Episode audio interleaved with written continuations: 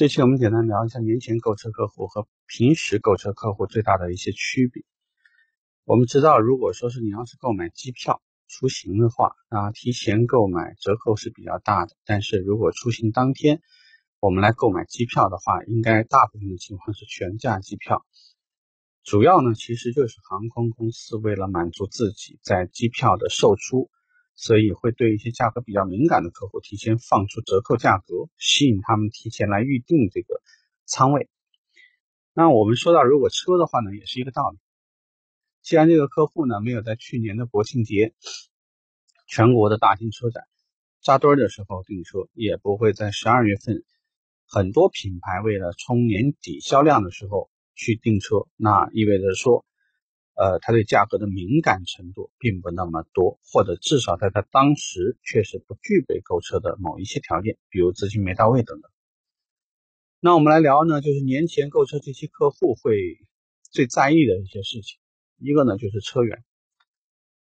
如果你作为一个销售顾问，这个时候应该做什么呢？不是抱怨啊，畅销的车型没有车了，不是在抱怨。哎呀，车管所还有多少天工作？所以接下来的时间我可能卖不出去车了。不是这样的，因为这个时候的购车客户和以前不一样。这些客户很多是属于不需打折，但是他敏感的那些东西，你得提前准备好。比如我举个例子啊，平时如果客户到店的时候，销售顾问会问什么呢？会问啊，你好，是不是以前来我们这儿看过这个车呀？对我们这个车了解吗？你需要了解这个，但是年前很多时候不是。当一个客户揣着一兜子钱到你这家店的时候，你最主要要关心的问题就只有几点：一个是准备开车回去吗？他最关心的问题就是你这这个车有没有现车。这个是很大的一个区别。很多客户到这个时候，他最关注的问题就是他原本关注的几款车，有可能卖的特别好的，已经没有车源了。思域之所以能卖得很好，其中有一个很大的原因就是它的供应其实是不足的。如果它的供应很足，就不至于说这边有很多门店订单已经到了今年可能到四五月了啊。他如果有车，他也就交掉了，因为大家都知道行情是会变化。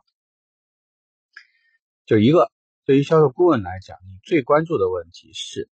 从客户所谓的需求分析，麻烦你关注到我库里还有什么车。那个时候你要对库表要很清楚，你不能经常花了一大堆时间介绍一个实际上拿不出车的这种车型，这个就是大错特错。还有第二个，这个时候如果你没有做前装，那活该倒霉。很多时候客户可能跟你就是一锤子买卖，买完这台车，至于下一次什么时候会见面，真的不清楚。因为这种异地购车呀，购车完了以后，由于某种原因，然后不反悔，所以这种客户都有可能开完车的发票以后。其实它也是异地上牌、异地使用，所以在这个状况下面也和平时不一样。必要时一些好卖车车型直接填装，否则你没有机会推荐这个东西。在接下来呢，对于这些客户而言，你在办理手续的熟悉程度上面最好也做好一点。就是如果你要碰上一些性子比较急，拎着这兜钱今天不交给你，就必须交给下一家。这个就是他今天要做的最重要的一件事情，他没有那么多时间再跟你谈什么用时间换空间了，他要谈的时间就是你给我快点办完，我得走，甚至就是会出现，如果你给他拖到下午，那么他晚上呢就会在路上赶路，所以从这种角度上说，与其你花一大堆的时间慢慢跟他纠缠，不如明确的了解对方大致能接受的范围。啊，快刀斩乱麻的去做，所以这个时候的购车行为和平时会显示出来一些不一样。如果我给你总结最重要的几件事情，一方面依据这个人，你大致判断本地或者外地，尤其异地购车，那他的这个购买的这种冲动状态会会来得更明显。本地客户显然要好很多，所以在年前购车，一个是人不一样，第二呢，从我们。咨询的内容、交流的话题也会不太一样。从需求分析，直接首先先转为你有没有现车，目前的让利多少。其实只要进入到它的价格心理区间，这个成交随时可能形成。第三，如果车辆不做前装，你希望二次销售精品是几乎不可能，很多客户回头几率并不是那么高。第四，如果你在中心城市，呃，客户呢可能属于是地级市或者这样的，他对于你办事效率会比较要求高一些，所以在这种状况下，如果你比较关心他一些，关怀他一些，索性呢你就把你自己所有能办的手续给他办得快一点、便捷一点，这样可能比聊其他的对他来讲意义更大一些。